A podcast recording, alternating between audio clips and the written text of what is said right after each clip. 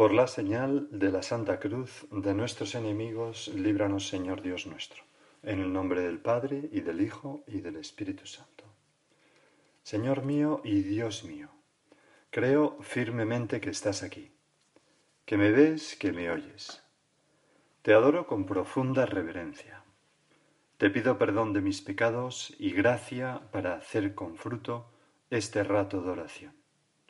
Madre mía Inmaculada, San José, mi Padre y Señor, Ángel de mi guarda, intercede por mí. Hoy es Viernes Santo, el día en que murió Jesús. Los altares en las iglesias se han quedado desnudos, no hay misas. Los oficios de hoy consisten en una liturgia de la palabra, la adoración de la cruz y la comunión. Pero propiamente no se celebra la Santa Misa porque Jesús está muerto. Los sacerdotes, revestidos de rojo, se postran ante el altar y todos oramos pidiendo perdón por nuestros pecados. Vamos a ponernos junto a la Virgen en este momento. Vamos a intentar mm, vivir este día muy cerca de la Virgen. Me acuerdo cuando fue el aniversario, el primer aniversario del fallecimiento de, de, mi hermano, que mis hermanas me llamaron diciendo, ¿has llamado a mamá? ¿Has llamado a mamá? Esa preocupación de estar con la madre cuando se pierde un hijo. Esta tarde, en los oficios, leeremos la pasión según San Juan. Quizás también habéis pensado, yo desde luego lo pienso hacer, rezar el Vía Crucis, esa costumbre piadosa, que qué mejor día que hoy Viernes Santo para rezarlo. Veremos a Jesús velando por sus amigos en el último momento. Si me buscáis a mí, dejad marchar a estos. Te veremos, Señor, como eres detenido y hecho prisionero. Entonces la cohorte de soldados el tribuno y los servidores de los judíos prendieron a Jesús y le ataron. Mientras tanto, todos tus amigos te abandonan, Señor. Veremos a Pedro después calentándose junto a los servidores de quienes habían prendido a nuestro Señor. Hacía frío, dice el Evangelio, y Pedro también estaba con ellos calentándose. Mientras que Jesús sufría. Sufría las burlas, los ataques, el odio. Uno de los servidores, dice Juan, le dio una bofetada, mientras que Pedro estaba calentándose. Y al final, Pedro, que somos tú y yo, acabará traicionándole. No lo soy. No. Pedro, dice Juan, volvió a negarlo e inmediatamente cantó el gallo. Esta tarde, en esa pasión, Señor, también oiremos del juicio ante Pilato. Ese hombre poderoso pero cobarde, que no se atreve a dar la cara por Jesús aunque sabía que eras inocente. Yo no encuentro en él ninguna culpa, intenta disculparse. Y oiremos también, Señor, esos gritos tremendos que hacen daño a los oídos. A ese no, a ese no, a Barrabás. Gritos pronunciados por los mismos que se beneficiaron de tus milagros y tu predicación. Al final, a Pilato se le irá de las manos y te causará ese tormento tan horrible que fue la flagelación. Me acuerdo como un chico joven rezando el rosario en una furgoneta, en una excursión, decía, cuarto misterio, segundo misterio doloroso, la exageración del Señor. Y cuando nos reímos de él, porque es la flagelación, no es la exageración, pues él nos contestó, no sé por qué os reís, porque fue una exageración de castigo. Entonces Pilato tomó a Jesús y mandó que lo azotaran. Y más tarde permitirá esa coronación de espinas. Los soldados le pusieron en la cabeza una corona de espinas. Las burlas y las bofetadas. Lo vistieron con un manto de púrpura y se acercaban a él y le decían, Salve, rey de los judíos, y le dan y le daban bofetadas. Te veremos, Señor, rechazado de todos y aquellos gritos que se hacían más fuertes, Crucifícalo, crucifícalo. ¿Cuánto debieron herir tu corazón? E insisten cada vez más fuerte, fuera, fuera, crucifícalo. Hasta que al final Pilato cede ya totalmente Entonces se lo entregó para que lo crucificara. Y te cargan, Señor, con la cruz. Cargando con la cruz salió hacia el lugar que se llama la calavera, en hebreo Gólgota, nos dice el Evangelio. Y por el camino te ayuda el cirineo con la cruz. Tienes esas caídas. Las mujeres piadosas de Jerusalén lloran por ti y tú les miras con compasión. Una mujer, bendita mujer, la Verónica, enjugó su rostro con un paño limpio. Y al final te crucificarán, con uno a la derecha y otro a la izquierda, ante la mirada llena de lágrimas de la Virgen y sus amigas. Estaban junto a la cruz de Jesús, dice San Juan, su madre y la hermana de su madre, María de Cleofás y María Magdalena. Y Juan con ellas, él fue el único testigo. Y él tuvo la suerte de recibir a la Virgen en nuestro nombre. Ahí tienes a tu madre, te escucha decir. Y desde aquel momento, y es el mismo Juan quien lo escribe, el discípulo la recibió en su casa. Señor, ¿cuál es mi lugar en todo esto? ¿Dónde me voy a situar? Nos lo preguntas ahora. Hija mía, hijo mío, ¿tú dónde estabas en esto? No podemos permanecer indiferentes, insensibles. No es algo que, que, pasó y ya hemos olvidado. No, no, no, nosotros estábamos allí. Leí en una ocasión que un pintor famoso de París decidió hacer una crucifixión y quería tener un modelo para la Magdalena. Así que fue a uno de los barrios bajos de París y escogió a una chica de 19 años que no sabía nada de Jesucristo. Y a medida que fueron pasando las sesiones en las que la chica iba pasando y el pintor iba pintando, pues la chica se interesó por lo que estaba pintando, no, tenía ni idea de la historia y aquel pintor se la fue contando. Y en un momento dado la chica le dijo, ¿y dice usted que todo eso lo pasó por nosotros? ¿Por mí? Y le contestó, sí, por ti, por mí, por todos, a causa de nuestros pecados. Y la chica, con esa ingenuidad bendita, contestó, lo hizo por mí. Entonces tengo la obligación de quererlo mucho, de quererlo siempre. Y usted, que hace tanto tiempo que le conoce, ¿cuánto debe quererle? Y se contaba que el artista continuó en silencio su trabajo avergonzado, porque llevaba mucho tiempo alejado de Dios. Y aquel incidente le sirvió para de nuevo convertirse y acercarte a ti, acercarse a ti, Señor. Por tanto, ¿dónde nos vamos a situar? Señor, nos gustaría ponernos junto a la Virgen. Nos gustaría ponernos entre esas personas que te consolaron. Muchos de los personajes fueron crueles, traidores, duros con nuestro Señor, pero hay algunos personajes que llenaron de consuelo a Jesús en aquellos momentos. Juan, ya lo hemos dicho, estuvo junto a la cruz, porque antes recostó su cabeza en tu pecho, Jesús es señal de intimidad, de confianza. Ahora tú y yo, si nos recostamos en el pecho de Jesús con nuestra oración, también le seremos fiel.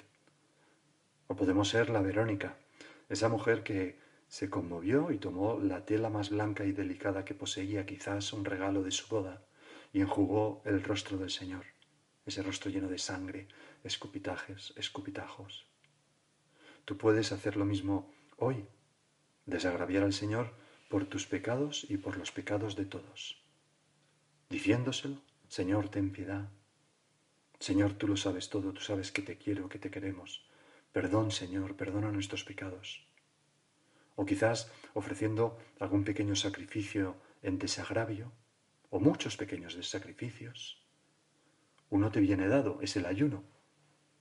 Hoy ayunamos, hoy Viernes Santo, uno de los dos días al año que hay ayuno, que consiste en hacer una comida normal, quizás la del mediodía, y las otras muy frugales, muy poca cosa, y no comer entre horas. ¿Cómo gusta a las niñas de mi colegio, las niñas pequeñas, esta historia del petirrojo? No sé si la has oído alguna vez, ese pájaro que tiene el pecho rojo. Se cuenta que en la historia que cuando el Señor estaba en la cruz con la corona de espinas, un petirrojo se acercó y con su pico le quitó conmovido una de las espinas que se clavaban en su cabeza y brotó una gota de sangre que le dio a ese pájaro en el pecho y como premio todos los descendientes y desde entonces de ese pájaro nacen con el pecho rojo y son los petirrojos. Evidentemente, pues es una leyenda, no es, no es real, pero es tan bonito pensar que nosotros con un pequeño sacrificio le quitamos una espina al Señor o con un acto de desagravio.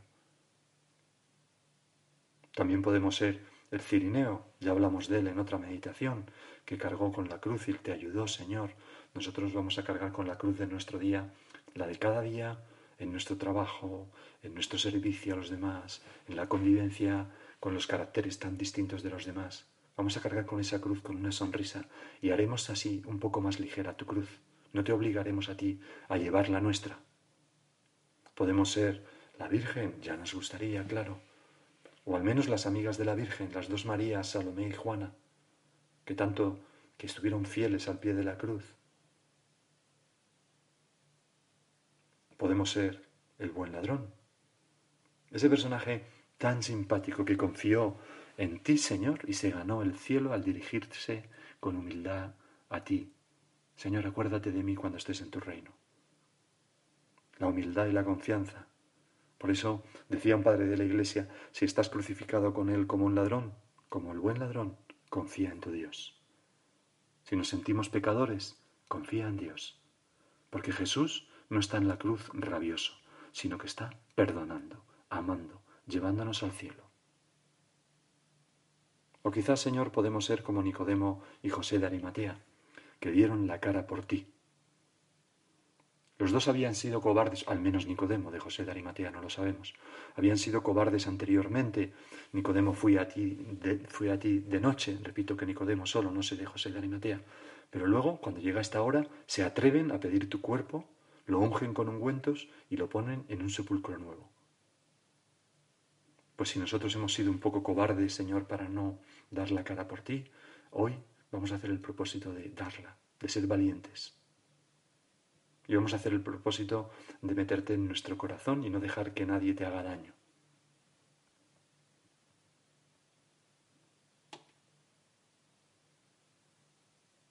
Nos gustaría, Señor, aliviar tu dolor. En una ocasión llegué a un santuario de la Virgen y allí me encontré con un chico que había hacía muchos años que no veía, ya no era tan chico. Y ante mi sorpresa me encontré con que le faltaba una pierna. Luego cuando me vio mi cara de, sorpresa y, de, pena, pues él me explicó que había tenido un accidente en moto. Y aquel chico, con una categoría impresionante, era precisamente un Viernes Santo esto. Estábamos en ese santuario porque íbamos a participar de los oficios. Pues ese chico me miró sonriendo y me dijo, pero no te, no te preocupes, José, porque más sufrió Jesús. Lo mío no es nada. Una pierna cortada. Señor, qué grandeza de alma, ¿no? ¿No podríamos nosotros también ofrecer al Señor en este día, pues las cosas que nos hieren, que a lo mejor nos han herido mucho, una pérdida gorda, una enfermedad? San José María escribió un punto en Vía Crucis que dice, por ver feliz a la persona que ama, un corazón noble no vacila ante el sacrificio. Por aliviar un rostro doliente, un alma grande vence la repugnancia y se da sin remilgos. Y Dios merece menos que un trozo de carne, que un puñado de barro. Claro que no, Señor. Vamos nosotros a, vencer lo que haga falta para mostrarte nuestro cariño. La cruz de Cristo ha producido este, este, este movimiento en la historia, siempre, porque de generosidad, de entrega, de seguimiento de Cristo. Porque Cristo no quiere admiradores, sino seguidores, imitadores. Tú nos lo dijiste, Señor, el que no carga su cruz y me sigue no es digno de mí. Aquel escritor, aquel poeta también gaditano, ¿no? José María Pemán, eh, ante el Cristo de la buena muerte, escribía esa saeta maravillosa, cuerpo llagado de amores, yo te adoro y yo te sigo. Yo, Señor de los señores, quiero partir tus dolores subiendo a la cruz contigo. Subir a la cruz del Señor, Decirle al Señor, atrevernos a decir hoy, Señor, baja de la cruz, ya está bien de sufrir, es hora de que suba yo y sufra en tu lugar. ¿Cuántas gentes eh, cuando, cuando descubren a Jesucristo y lo que hizo por nosotros se llenan de, de propósitos estupendos, ¿no? Tengo pues, un chico joven, ¿no? Que un día le pregunté si él se levantaba enseguida cuando sonaba el despertador y me dijo inmediatamente. Y digo, pero bueno, ¿y siempre? Y dice, siempre. ¿Y cómo lo consigues? Y me dijo, porque mi abuela me enseñó a decir esto. Y yo lo digo todas las mañanas. Jesús, Jesús, yo en la cama y tú en la cruz. Y entonces me levanto inmediatamente. O aquel otro chico universitario, granaíno, que se convirtió y un día le regalé un crucifijo para que estudiara con él, estudiaba farmacia y, me dijo que, que, esa semana que había estudiado muchísimo más porque se ponía el crucifijo y él mismo ponía los brazos en forma de cruz, sentado en la mesa de estudio y decía, Jesús, tú has muerto en esa cruz por mí, yo ahora estudio en esta mesa por ti. Y aquello le servía de acicate. Bueno, Cristo ha muerto por ti. ¿Tú qué estás dispuesto a hacer por Cristo? Fíjate cómo nos lo decía el, Papa Benedicto XVI tras aquel Vía Crucis en Cibeles, aquí en Madrid. Nos preguntaba, ante un amor tan desinteresado, llenos de estupor y gratitud, nos preguntamos ahora, ¿qué haremos nosotros por él? ¿Qué respuesta le daremos? San Juan lo dice claramente, en esto hemos conocido el amor en que Él dio su vida por nosotros. También nosotros debemos dar nuestra vida por los hermanos. Señor, yo quiero dar mi vida por los demás. Cada uno siguiendo su vocación, la que Dios le dé. Pero ese propósito de, de, ser imitador del Señor, de dar nuestra vida por los demás. Hace ya también algunos años estábamos en Roma en una convivencia universitarios y un chico de los que estaba allí, en la convivencia, un chico que estudiaba cuarto de ingeniería, pues se empezó a plantear su vocación, entregarse a Dios en el celibato, en medio del mundo, y, entonces acabó, me contaba, ¿no? Pues ya estoy decidido. Lo que pasa que he pensado que voy a esperar a llegar a Madrid y entonces hablaré con mis padres y después pediré la admisión en el Opus Dei como numerario, que era lo que él estaba pensando. Y, y entonces eh, pues le dije, pues me parece estupendo. Y ahí quedó la cosa. Y esto era como un miércoles santo, o un jueves santo quizás. Entonces, el, viernes santo, al, de noche, me buscó y me dijo, don José, que ya está. ¿Cómo que ya está? Sí, sí, que ya lo he hecho, ya he pedido la admisión. Pero no habíamos quedado que ibas a esperar a tal.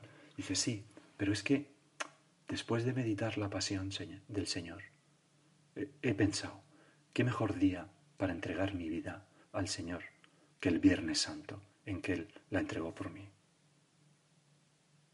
Pues tú, ¿qué podrías romper? ¿Qué frasco podrías romper de tu vida para llenar de perfume la casa de Dios?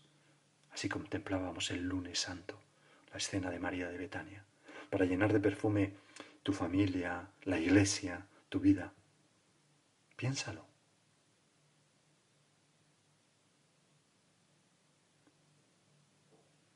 Decía el Papa, es posible que muchos de vosotros se haya despertado tímida o poderosamente una pregunta muy sencilla. ¿Qué quiere Dios de mí? ¿Cuál es su designio sobre mi vida? ¿Me llama Cristo a seguirlo más de cerca?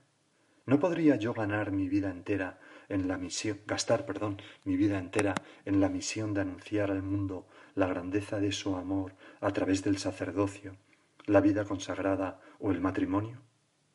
Si ha surgido esa inquietud, dejaos llevar por el Señor, y ofreceos como voluntarios al servicio de aquel que no ha venido a ser servido, sino a servir y a dar su vida como rescate por muchos. Vuestra vida alcanzará una plenitud insospechada. Quizá alguno esté pensando, el Papa ha venido a, darnos las gracias y se va pidiendo, porque era el discurso a los voluntarios de la JMJ, y decía el Papa, sí, así es, esta es la misión del Papa, sucesor de Pedro el pedirnos, el, animarnos a ser generosos. Vamos a terminar junto a nuestra madre. Ella fue quien más consuelo dio a, su hijo. Tú y yo no nos separaremos de ella en este día. La Virgen Santísima, decía San José María, es nuestra madre y no queremos ni, que, ni podemos dejarla sola. Y ahora Ya para terminar, te voy a dejar con una sorpresa. Una canción de Joan Manuel Serrat, preciosa, que nos puede ayudar a seguir, a seguir cada uno personalmente nuestra oración. Dijo una voz popular, ¿quién me presta una escalera para subir al madero? Quitarle los clavos a Jesús el Nazareno.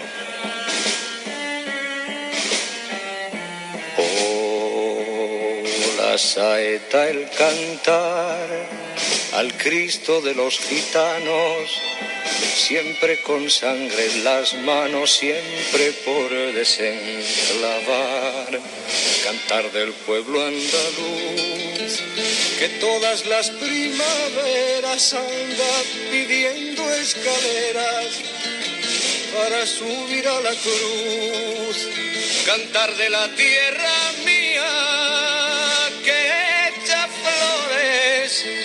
al Jesús de la agonía y es la fe de mis mayores. O no eres tú mi cantar, no puedo cantar ni Jesús del madero, sino al que anduvo en la mar. O no eres tú mi